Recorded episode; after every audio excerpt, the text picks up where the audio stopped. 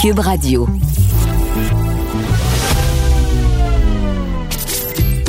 Caroline Saint-Hilaire. Caroline Saint-Hilaire. Une animatrice pas comme les autres. Cube Radio. L'émission JE de cette semaine sur les ondes de TVA nous propose une incursion dans la zone rouge de la COVID-19. Vous allez pouvoir, ou si c'est pas déjà fait, découvrir ce qui se passe dans les hôpitaux en pleine pandémie. On va en parler avec le journaliste Harold Gagné. Bonjour Harold. Bonjour. Alors, euh, plein de questions euh, à la suite euh, du visionnement de ce, reportage-là de JE qui est effectivement très exclusif. Ma première question, Harold, comment vous avez fait pour convaincre le médecin de tourner ces images-là? Parce qu'on le sait qu'il y a quand même pas un secret, mais bon, on, est un peu, on est un peu réservé dans, dans, dans, cette idée que les médias puissent circuler dans les hôpitaux. Comment vous avez fait pour convaincre le médecin? Ouais, comme vous le dites, vous savez qu'il y a un contrôle des images depuis le début de la pandémie. Il y a eu un léger relâchement l'été passé lorsqu'il y avait moins de moins de coronavirus, mais effectivement pour les journalistes c'est très compliqué. On peut pas tourner dans les CHSLD, on peut pas tourner dans les hôpitaux. Alors souvent, moi ce que je fais, c'est que je demande aux institutions, aux services des communications de me prendre des images et de, les, de me les donner. Dans ce cas-ci, c'est exceptionnel parce que le docteur Patrick Bellemare, qui est le chef des soins intensifs de l'hôpital du Sacré-Cœur, a accepté de, de se promener avec euh, une GoPro home sans altérer son travail, là, parce qu'il est là pour soigner d'abord et avant tout sauver des gens, mais il a accepté donc de, tourner des images pendant euh, quelques semaines. Quand c'était pas lui, c'était ses résidents, parce qu'il fait aussi de l'enseignement aux étudiants. Euh, je l'ai rencontré il y a quelques années, docteur Bellemare, quand j'ai fait des reportages sur la grippe. Il y avait des gens qui étaient aux soins intensifs de l'hôpital du Sacré-Cœur. Je m'étais rendu là-bas, euh, des gens qui étaient sur des machines cœur-poumon, qui étaient intubés. J'ai vu le travail, j'ai vu l'organisation aussi du travail là-bas, parce que c'est un très vieil hôpital. Alors, on a fait quelques reportages ensemble. Je pense que j'ai gagné euh, sa confiance et puis on s'est entendu parce que ce qu'il voulait d'abord et avant tout, c'est montrer le travail d'équipe, faire de l'enseignement aussi aux gens. Qu'est-ce qui se passe à l'intérieur des murs? On dit qu'il y a des gens qui décèdent, oui, mais qu'est-ce qu'on fait pour les sauver? Alors c'est comme ça qu'il a accepté de, prendre ces images-là. Mhm. Puis effectivement, euh, tout le long euh, de, l'émission, on sent la confiance entre vous deux, euh, parce que même à la fin, il se confie un peu, mais on y reviendra. Mais Harold, je voulais, comme journaliste, là, vous en côtoyez des images. Qu'est-ce qui vous a le plus marqué, vous, en, en, enregistrant cette, émission-là?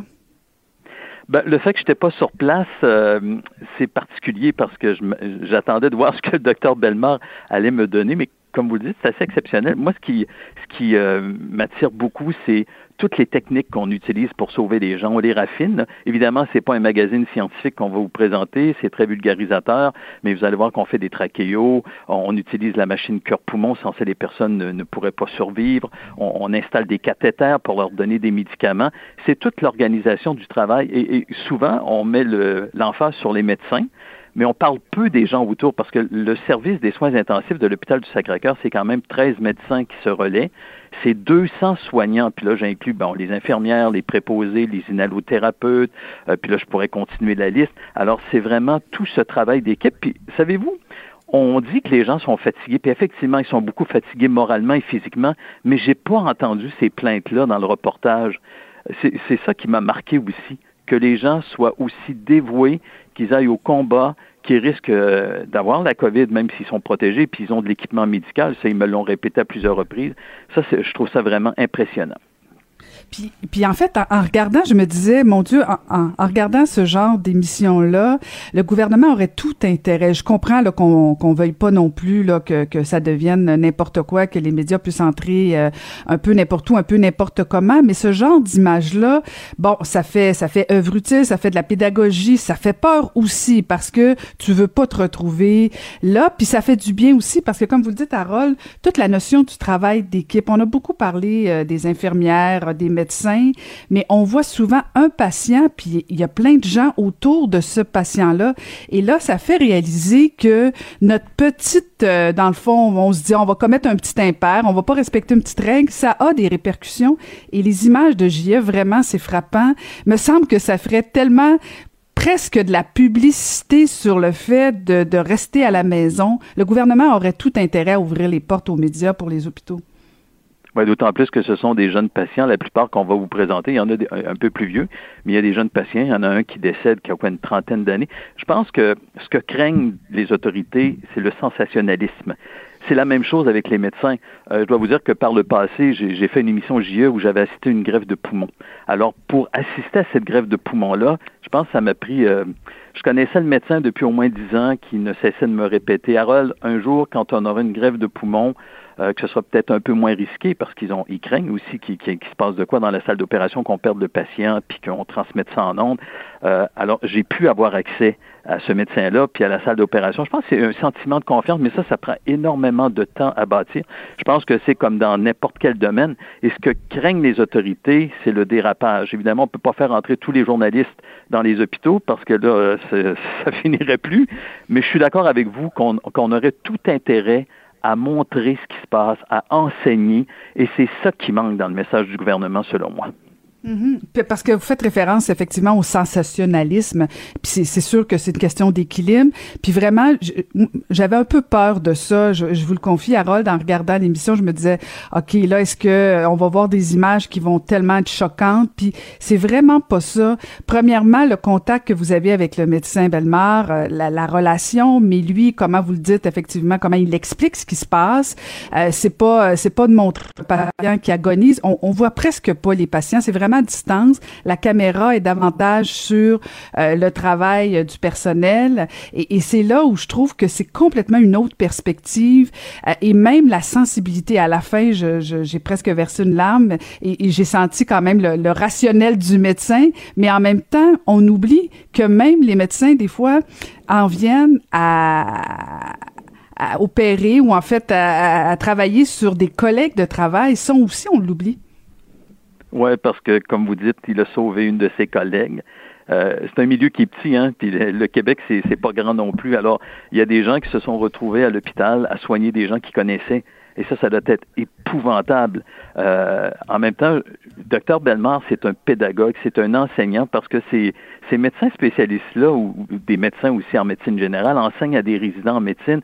Ce sont des pédagogues. Et il y en a qui sont tellement dévoués, ils veulent montrer euh, pas par narcissisme, parce que le docteur Belmar est vraiment pas narcissique, mais par dévouement. Ce sont des enseignants, ce sont des pédagogues. Ils veulent montrer, non, non pas pour se glorifier, mais pour que les gens aient confiance. Et, et le message qui me disait, je veux moi, j'ai vu des images en Italie, en France, parce que là-bas, les, journalistes, vous savez comme moi, entrent, même chose aux États-Unis, on en voit sur euh, les réseaux comme CNN, mais il, m'a dit tout simplement, moi, là, je suis tanné de voir des images d'Italie. Je veux que les gens voient ce qui se passe ici.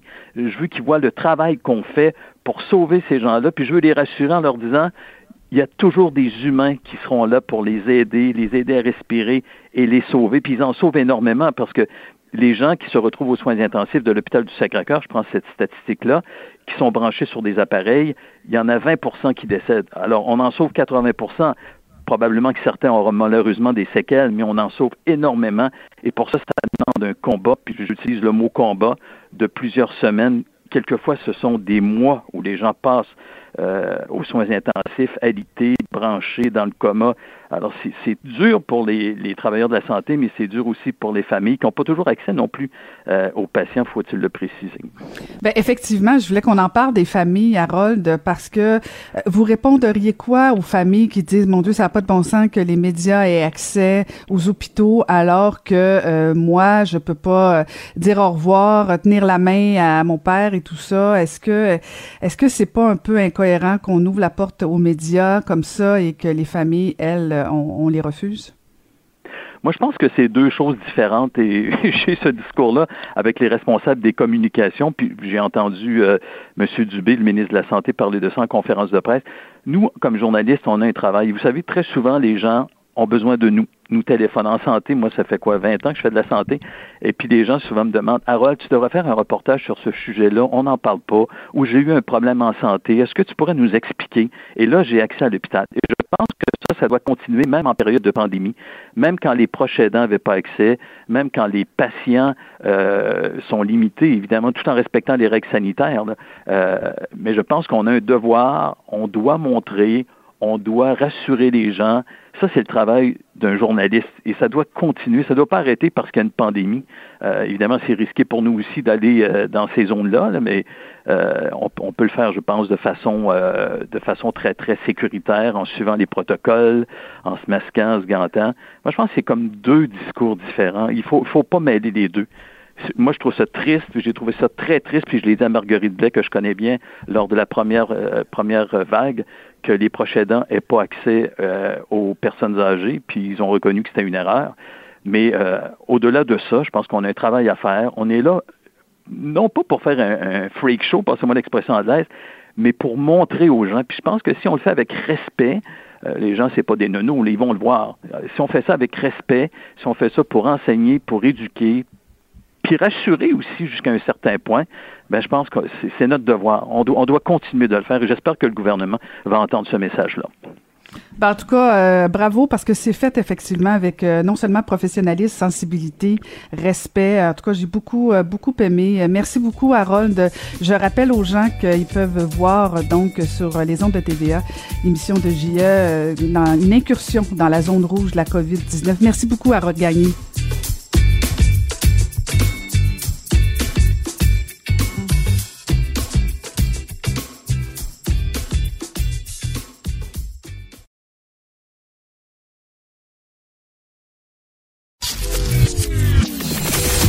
Saint-Hilaire. Pas d'enveloppe brune, pas de lobbying. Juste la vraie bonne radio, dans les règles de l'art. Cube Radio. Février, c'est le mois de l'histoire des Noirs. Pour en parler, je reçois quelqu'un que vous connaissez bien et que je connais aussi un peu, je l'avoue. Et vous pouvez le lire tous les lundis dans le Journal de Montréal, Macacoto. Bonjour, Maca. Bonjour, Caroline. Euh, euh, je pense avoir choisi la bonne personne, euh, Maca, et je déclare mes intérêts pour nous parler de, du, mois de février, de l'histoire des Noirs.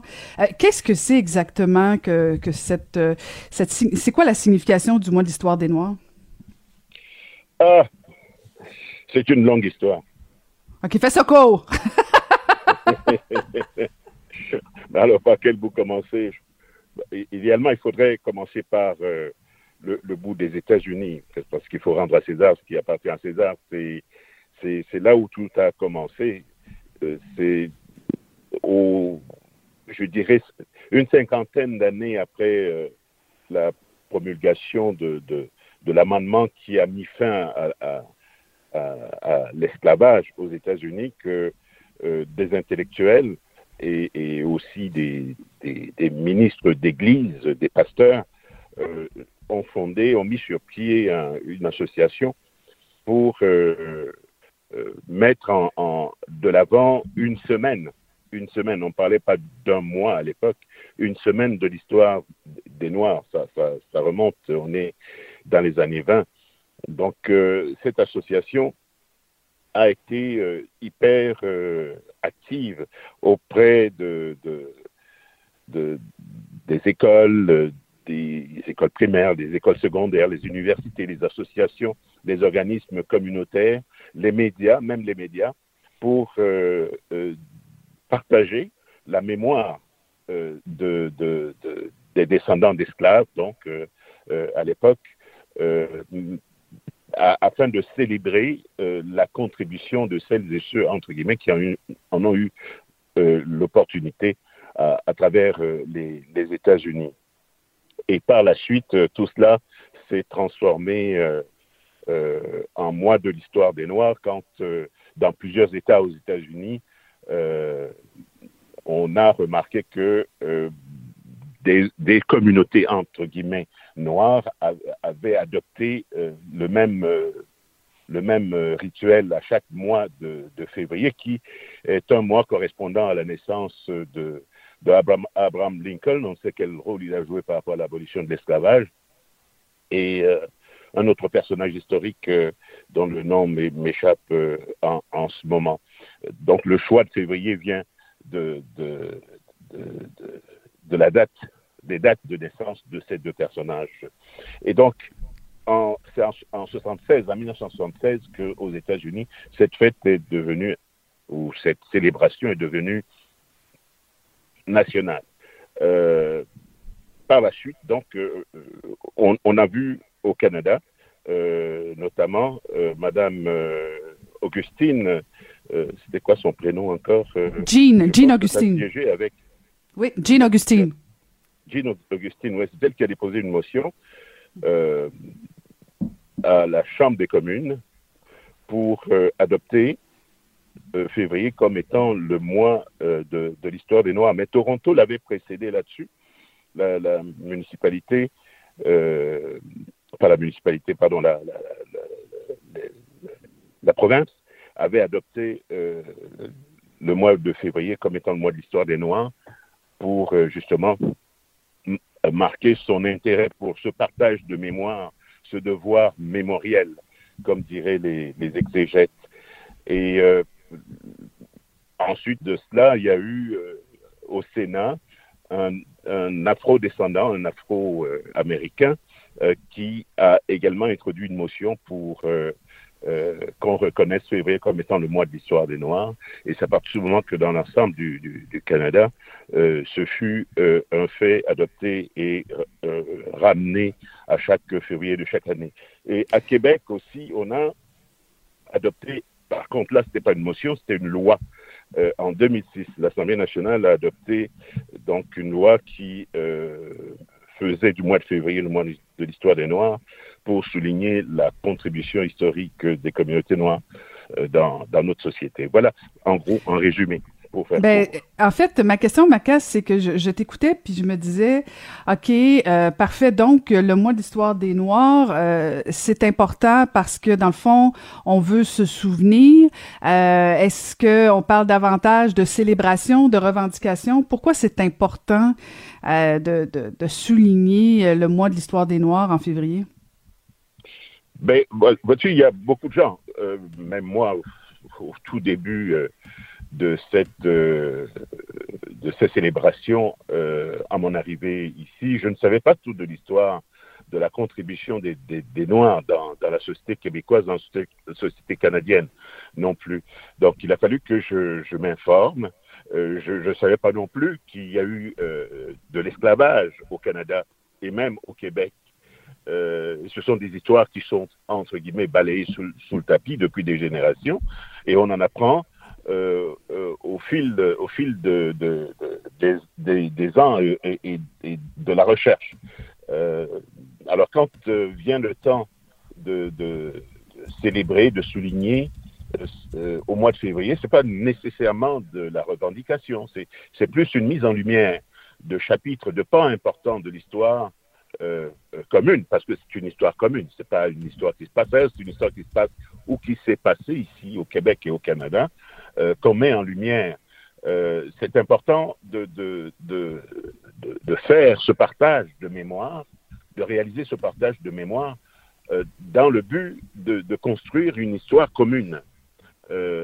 on est des gens depuis toujours liés par l'histoire, mais quand on occulte des facettes de l'histoire commune, c'est des pans de la société qui sont marginalisés à ce moment-là, qui ne marchent pas dans le même sens.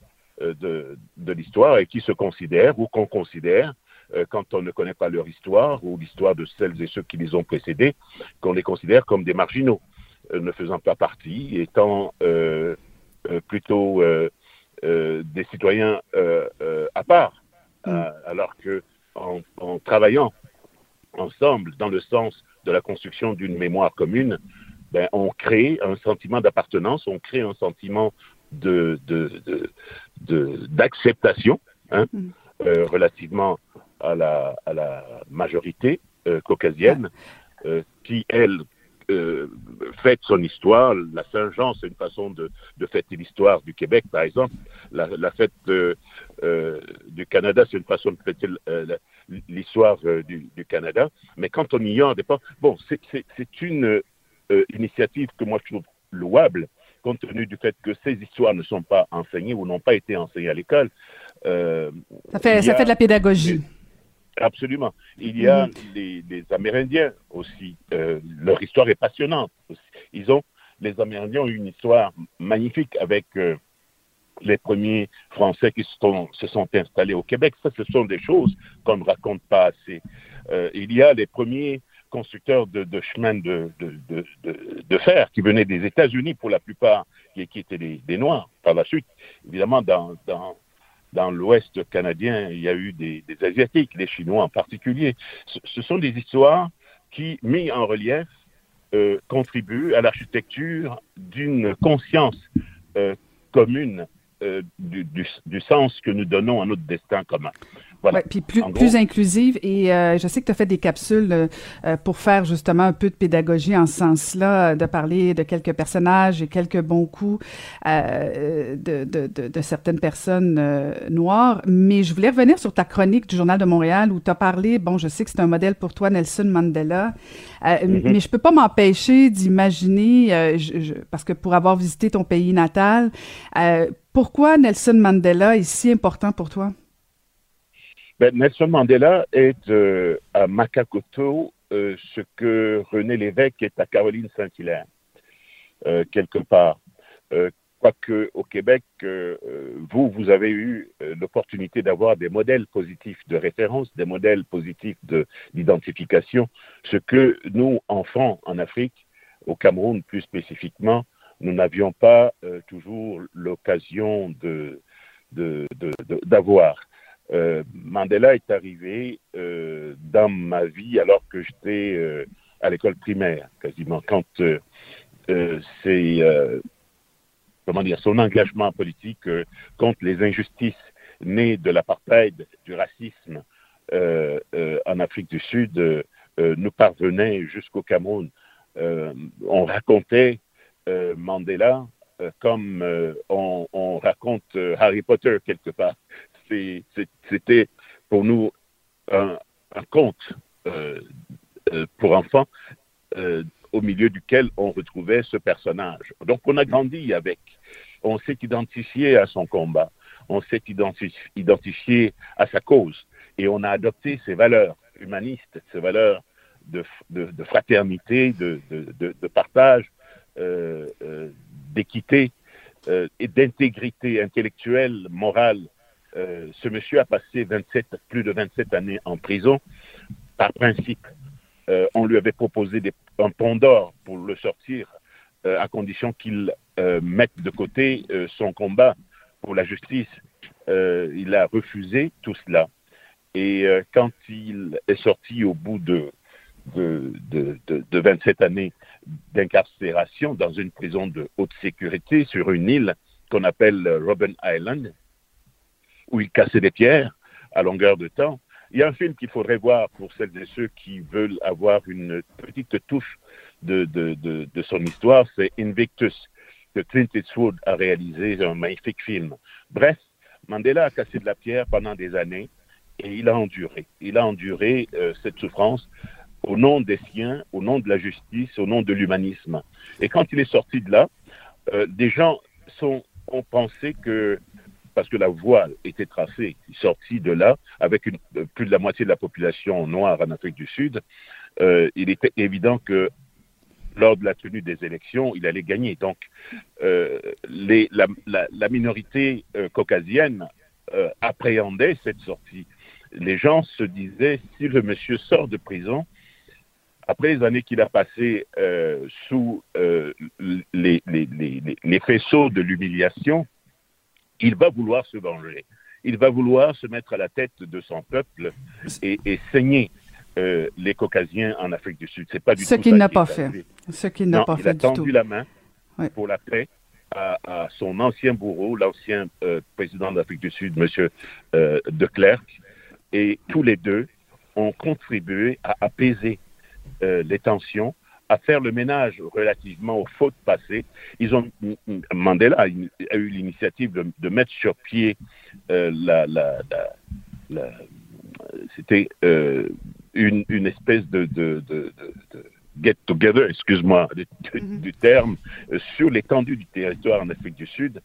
Euh, et, et, sous la houlette de Desmond Tutu, le, le, le pasteur anglican, pour que les Blancs et les Noirs se parlent, qu'ils se réconcilient et qu'ils partent sur une nouvelle base. Il a réussi, Mandela, en quittant la présidence au terme d'un seul mandat, à réconcilier sa nation, euh, longtemps éprouvée par la haine, le racisme la colère et les frustrations, il a réussi à en faire une, une nation euh, euh, pluriethnique euh, qui fonctionne aujourd'hui et économiquement ça va ça va bien en temps, en temps, de Covid, mais économiquement l'Afrique du Sud s'est imposée euh, comme une, une puissance euh, grandissante en Afrique à, à, côté du Nigeria, à côté de, de, de l'Égypte.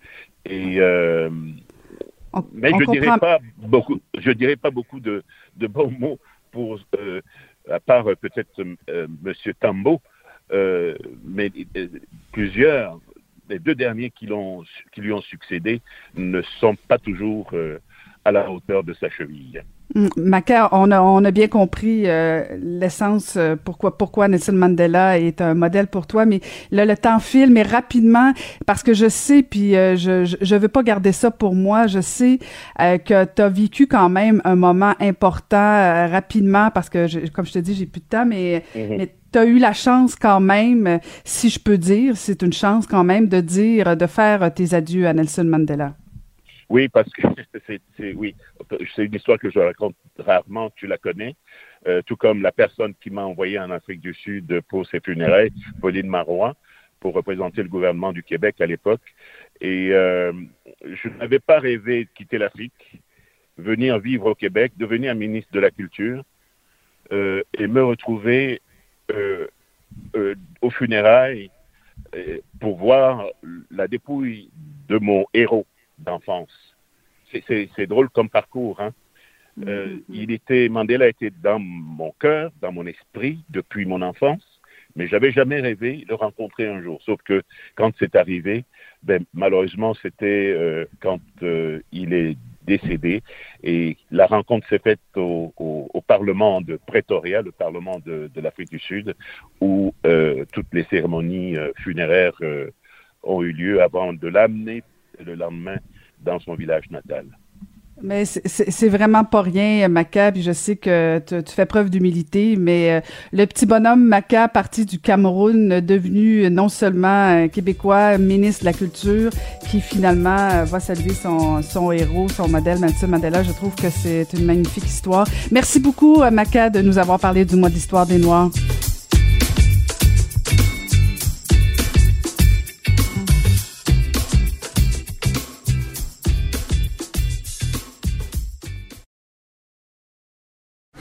Pour elle, les réponses sont aussi des questions. Vous écoutez Caroline Saint-Hilaire. C'est le temps de joindre mon collègue Panélis à la joute, qui est aussi, qui a été, pardon, ancien chef de cabinet d'Andrew Scheer, Marc-André Leclerc. Bonjour Marc-André. Bonjour Caroline. Tu veux revenir aujourd'hui sur euh, les mesures sanitaires, euh, sur euh, la répartition du confinement.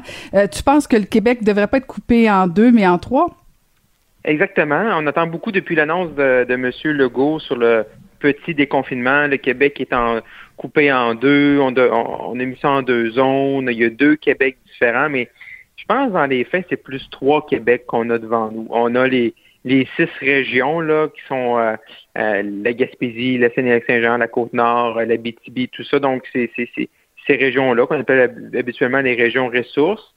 Après ça, je pense qu'il y a le Grand Montréal, Montréal, Laval, Montérégie.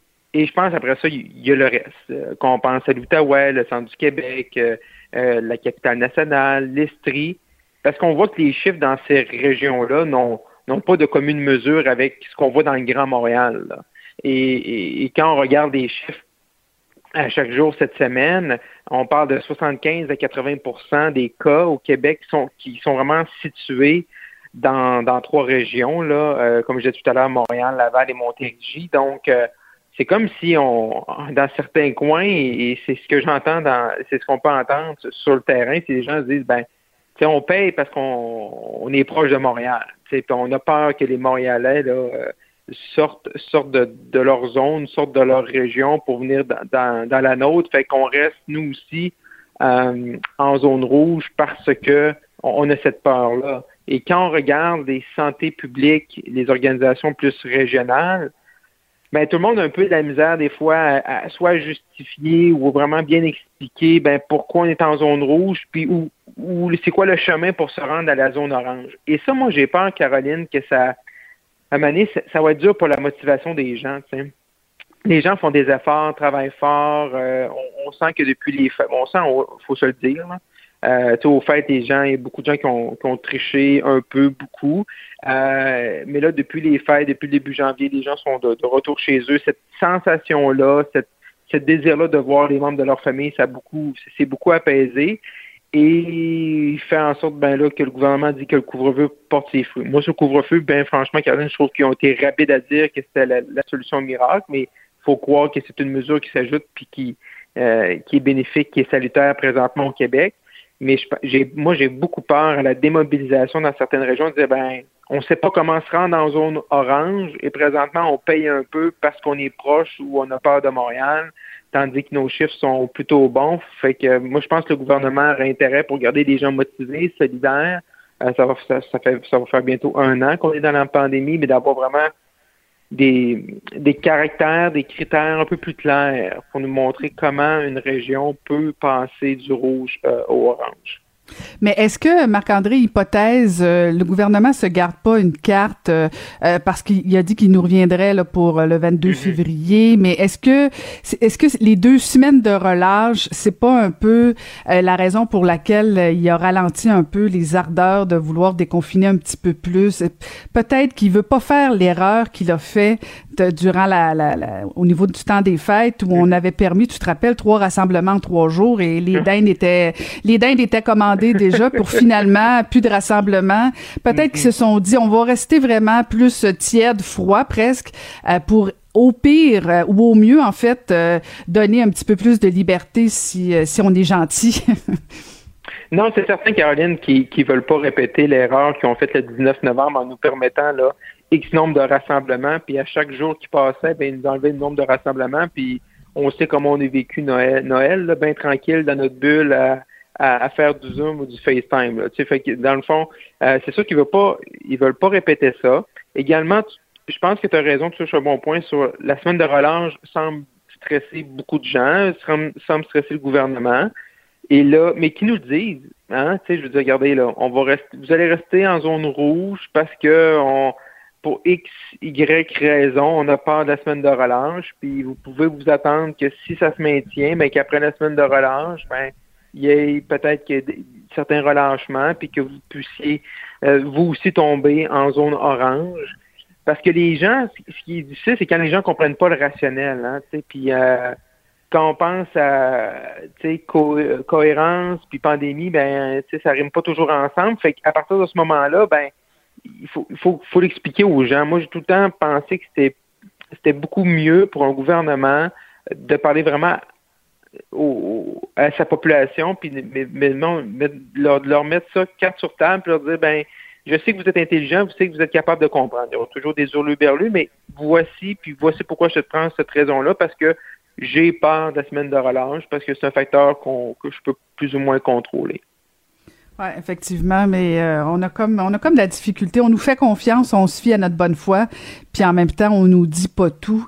Euh, Marc-André, je vais absolument t'entendre. Cette semaine, euh, on a beaucoup parlé de cette annonce de Justin Trudeau qui, qui était très content de nous annoncer qu'il y aurait une usine à Montréal pour fabriquer des vaccins. Mm-hmm. bon, certains pensent que c'est une stratégie de diversion. toi, t'en es où, toi? Ah, moi, je pense carrément que c'est ça un peu aussi. Euh, on est dans la diversion, on est dans la, distraction. Euh, moi, quand l'annonce est arrivée, puis on a vu les premiers papiers, euh, parce que tout le monde en a parlé avant l'annonce de M. Trudeau mardi avant midi. là, je, mangeais mes céréales le matin, puis je dis good, c'est enfin une bonne nouvelle. on va enfin quelque chose de sensé que là, on va produire. on est un pays du G7, on va au moins avoir des capables d'avoir des usines une installation à un endroit au Canada où on peut fabriquer des, des, vaccins, pas peut-être faire notre formule, mais d'acheter les droits sur un vaccin XYZ, là, ceux qu'on connaît, les géants pharmaceutiques, puis d'être capable de le produire ici. Puis là, ça, ça allait dans ce sens-là. Mais là, c'est comme on dit, hein, le, le, diable se cache dans les détails. Et là, on s'est rendu compte que l'usine allait être prête en juillet. Et là, après le point de presse de M. Trudeau, M. Champagne, le ministre de l'Innovation de l'Industrie, nous dit ben finalement, ça va être à la fin de l'année. Et dans le fond, ces vaccins-là vont être prêts pour 2022. Est-ce que ça va être salutaire? Peut-être, parce qu'on ce qu'on va en être rendu à ce moment-là. Puis peut-être qu'on va être content d'avoir beaucoup de doses en 2022, mais est-ce que ça va être, est-ce qu'à court terme, est-ce que c'est ça qui nous sort euh, et est-ce que c'est ça qui va aider euh, la vaccination, l'approvisionnement présentement parce qu'on connaît de grandes difficultés? Malheureusement, non. Et je me dis, est-ce que cette idée-là, bon, c'est sûr que c'est facile d'être gérant d'Estral, mais je me dis, cette idée-là, cette entente-là, c'est cette usine-là, est-ce qu'on aurait pu faire ça au début de la pandémie? Parce qu'au début, on ne savait pas trop ce où ce qu'on logeait là-dedans, mais rapidement, on s'est rendu compte que le vaccin allait être important pour mettre fin à ça, pour un retour à une vie plus normale. Et c'est comment, comment on peut arriver, ça arrive tard. C'est ça, c'est ça le problème présent ça arrive tard, puis euh, ça devient presque malaisant, comme on dit par chez nous, euh, où tu vois tous les pays du G7 se faire vacciner, puis nous, euh, on est encore en train de continuer d'y penser. Là, la question qu'on peut se poser, puis tu as été au Parti conservateur, Marc-André, fait que je vais, mm-hmm. je vais abuser de toi, de, de ton ah passé, en fait, parce que ce que je remarque, c'est que techniquement, on voit que euh, Justin Trudeau livre pas la marchandise. On a vu l'offensive du Globe and Mail cette semaine. Euh, puis en même temps, c'est comme si l'opposition arrive pas à ébranler Justin Trudeau. Euh, qu'est-ce que devrait faire le Parti conservateur? Parce qu'ultimement, c'est l'alternative, c'est probablement la seule réelle alternative. Qu'est-ce que mhm. devrait faire Erin O'Toole? C'est une situation qui est très difficile pour eux, hein, surtout pour les conservateurs, puis pour tous les partis d'opposition, peu importe le, niveau, là, que ce soit provincial ou fédéral, présentement, de, en bon, en bon québécois, là, de scorer des points. C'est très difficile pour lui. Et euh, malheureusement, c'est comme un. Puis je suis sûr qu'à l'interne, ils ont ces discussions-là. C'est comme tu dis, qu'est-ce qu'on fait pour scorer des points, qu'est-ce qu'on fait pour renverser la vapeur? Mais les gens, les gens ne, ne sont pas là. Ne, les gens ne sont pas à, à pas d'écoute. N'a pas, d'écoute, n'a pas la tête à ça. Euh, et les gens vont juger pendant qu'on va être dans les cinq, six semaines d'élection. Ils ne feront pas un jugement immédiatement sur le gouvernement libéral de M. Trudeau. Et il laisse, parce que M. Trudeau, il, tu l'as sans doute remarqué aussi, Caroline, comment il est sur ces chiffres, hein, 6 millions de doses d'ici le 1er avril, 26 millions de doses d'ici la fin euh, juin. On va tous avoir un vaccin disponible pour tous ceux qui veulent être vaccinés d'ici septembre. Donc, il est, fait les gens entendent ça, les gens sont sécurisés. Le problème, c'est quand tu marches avec des chiffres aussi précis, c'est que le 1er avril, Caroline, toi et moi, on va pouvoir se parler puis se dire, ben, on a combien de millions de doses de rentrée au pays, là? Puis on va être capable de faire la même chose en juillet puis en septembre prochain. Fait pour les conservateurs, c'est plate, mais présentement, c'est si ça va bien, la vaccination, on va le savoir, tout le monde va le savoir. Puis si ça va mal, tout le monde va le savoir aussi. Et là, présentement, il n'y a pas encore, vu que M. Monsieur Trudeau, au, avant et après les fêtes, a sorti un peu un chapin, euh, un lapin de son chapeau en disant je, vais avoir des doses immédiatement, puis on va commencer la vaccination en 2020 au lieu de début 2021. Fait que les gens, je pense, ont été sécurisés. Fait qu'ils marchent encore un peu sur cet élan-là d'un bon départ. Mais là, on voit, puis tu parlais de classement, que là, à chaque jour, on dégringole dans le classement mondial en termes de vaccination. Et là, on a appris hier qu'il y avait d'autres retards avec Moderna et également que là, le Canada allait faire appel à la banque COVAX, qui était destinée pour les pays en développement. Fait que ce que ça prouve, c'est que même le fédéral, même quand M. Trudeau nous dit des chiffres, ben il semble aussi très nerveux par rapport à euh, ces promesses-là. Donc, pour les conservateurs, c'est d'un peu de d'être là, d'être sur les enjeux, de rester concentré sur la vaccination et ils vont pouvoir, souvent, tu sais, comme au hockey, hein, tu, tu, gagnes parce que ton adversaire fait des erreurs. Fait que si ça va mal, ben les gens vont le savoir, puis ils vont en récolter les fruits parce que les gens vont dire, ben, euh, puis il faut voir comparer aussi avec les autres pays, puis la comparaison va être facile à faire à ce moment-là. Ben, on va se reparler avant le 1er avril, euh, Marc-André. Euh, on va se parler la semaine prochaine pour suivre ça. Donc, la stratégie de la patience pour les conservateurs. Merci beaucoup, Marc-André. On se retrouve à la joute et la semaine prochaine aussi.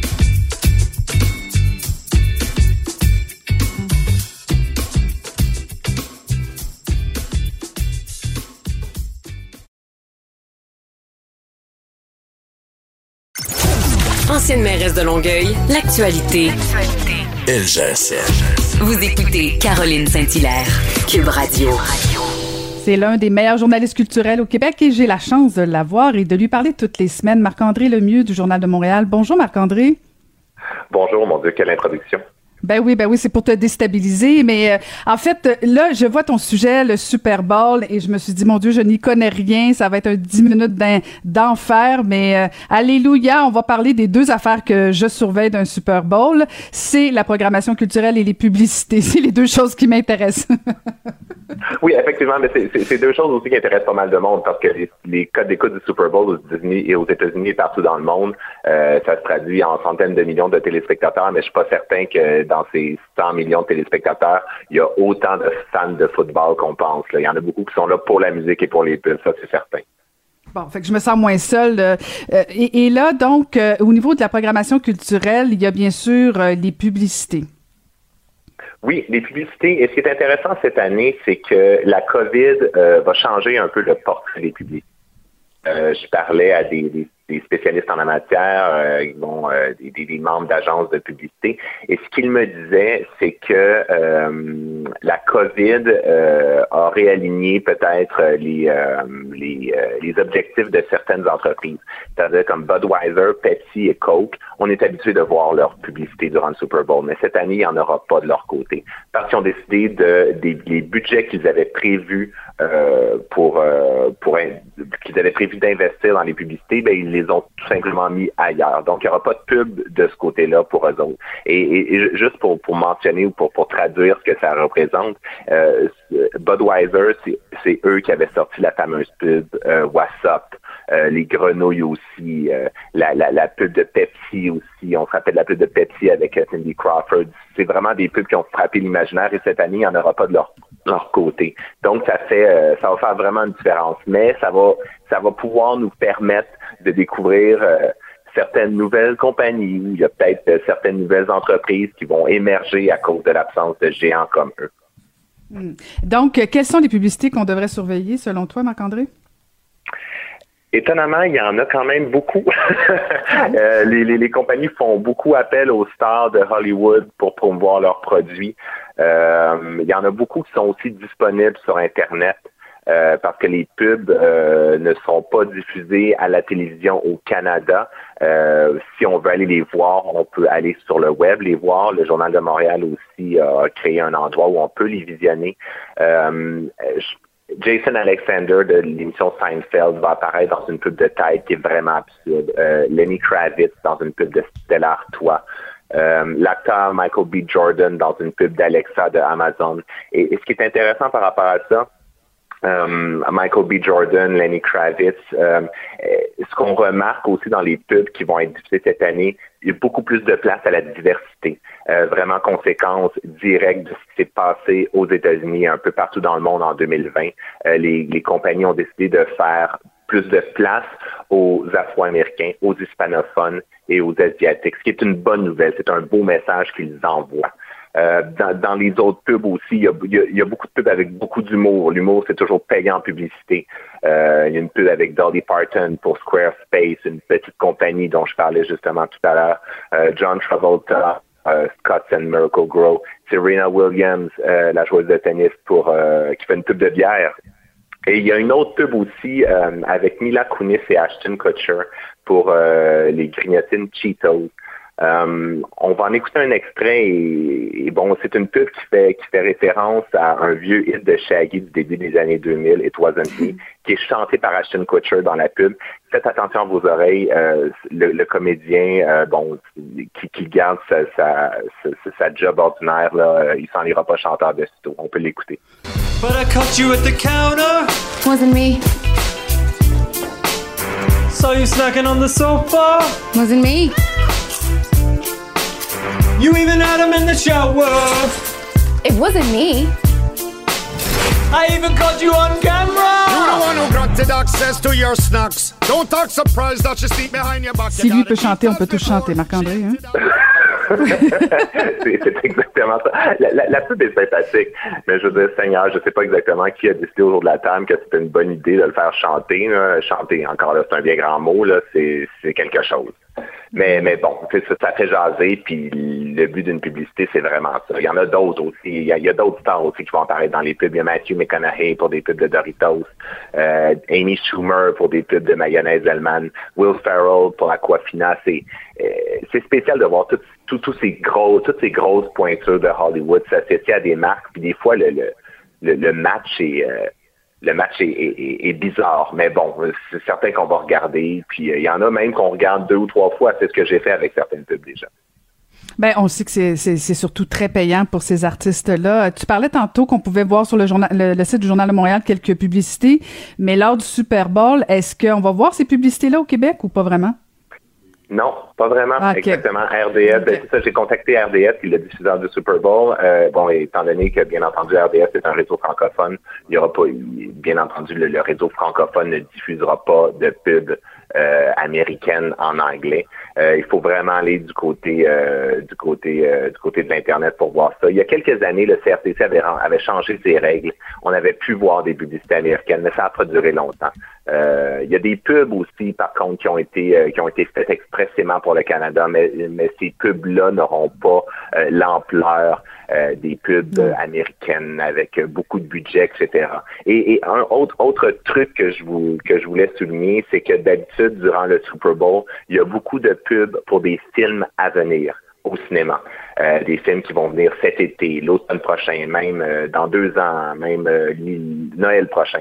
Mais cette année, étant donné que la COVID et que les cinémas sont fermés, qu'on ne sait pas exactement quand ça va rouvrir, pour l'instant, il n'y a aucune pub euh, de films euh, qu'on attend durant le Super Bowl. Et ça, c'est vraiment, c'est une première. Et parle-nous donc euh, du spectacle de mi-temps. Ça, va être qui l'artiste invité? Le spectacle de mi-temps, l'artiste, c'est The Weeknd, un chanteur canadien, un chanteur de Toronto. Et fait intéressant, c'est seulement le troisième Canadien à participer au spectacle de la mi-temps. en tant que bon vedette principale. En 1997, quand le spectacle de la mi-temps avait pas autant d'ampleur qu'il ne l'a présentement. Il y avait le comédien Dan Aykroyd qui en avait fait partie avec son groupe, les Blues Brothers. Puis en 2003, il y avait Shania Twain qui avait partagé la vedette avec No Doubt et Sting. Euh, donc, vraiment, The Weeknd, c'est la grande tête d'affiche. C'est quand même quelque chose. Euh, ce qui est exceptionnel aussi dans son cas, c'est que ça fait pas, ça fait pas des siècles qui, est dans le paysage. Là. Il y a quand même plusieurs hits, euh, particulièrement aux États-Unis, mais bon, de se faire euh, donner une plateforme comme ça, c'est quelque chose. Et on sait que ça va être The Weeknd en tête d'affiche. Ce que non, ce que l'on sait pas, par contre, c'est ses invités. la tête d'affiche a tout le temps des artistes qui viennent faire des apparitions durant, durant le numéro. Bon, euh, là, on ne le sait pas du tout. Il y a un grand mystère qui entoure ça. On parle peut-être d'Ariana Grande, c'est à voir. Ça va être bon. Un peu de suspense euh, durant euh, dimanche si la game n'en offre pas. Oui, c'est ça, exact. Un petit, un petit effet surprise. Euh, là où il y a moins de surprise aussi, c'est au niveau de l'hymne national. Oui, oui, exactement. L'hymne national cette année va être chanté en duo. On a hâte de voir à quoi ça va ressembler entre Jasmine Sullivan, une chanteuse soul jazz, et Eric Church, qui est un chanteur country. Donc, euh, un mix, un mix de deux domaines complètement différents. J'ai hâte de voir euh, qu'est-ce que ça va donner. Et l'hymne national, c'est très important. On parle beaucoup du spectacle de la mi-temps, mais je veux dire, il y a aussi des grands, grands noms qui ont chanté l'hymne national. Il y a eu des bons coups, il y a eu des moins, des moins bons coups. Euh, les, bons coups, bon, on pense Jennifer Hudson en 2009, Dixie Chicks en 2003, et, des ratés, ben, Christina Aguilera en 2011 qui avait répété la même ligne deux fois tellement elle était nerveuse. Euh, bon, ça prouve au moins qu'elle chantait en direct, il y a ça, mais euh, mais ça avait fait beaucoup, ça avait fait beaucoup jaser. Et puis cette année aussi 2001, ça marque le 30e anniversaire de à mon avis, et bon, de l'avis de plusieurs aussi, la meilleure interprétation de l'hymne national au Super Bowl. Euh, C'était en 1991. Euh, Whitney Houston avait chanté le Star Spangled Banner. C'était euh, durant la guerre du Golfe. C'était un moment patriotique. Euh, on peut retrouver l'extrait sur YouTube. Ça, ça, donne vraiment encore des frissons aujourd'hui. Et on peut en écouter un extrait parce que ce qui est intéressant aussi, c'est qu'il y a quelques jours, euh, l'interprétation du Star Spangled Banner par Whitney Houston a été lancée sur les plateformes d'écoute. Alors, on peut simplement bon aller cliquer sur Spotify, exemple, puis écouter l'extrait. Euh, donc, euh, voilà l'extrait.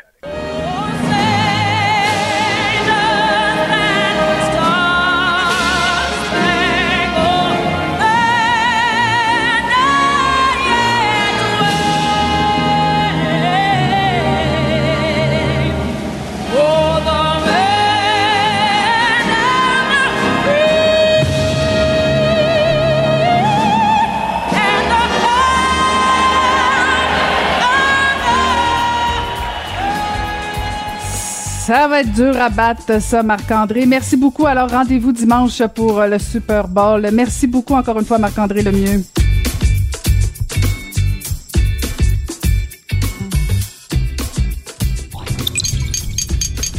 Cube Radio.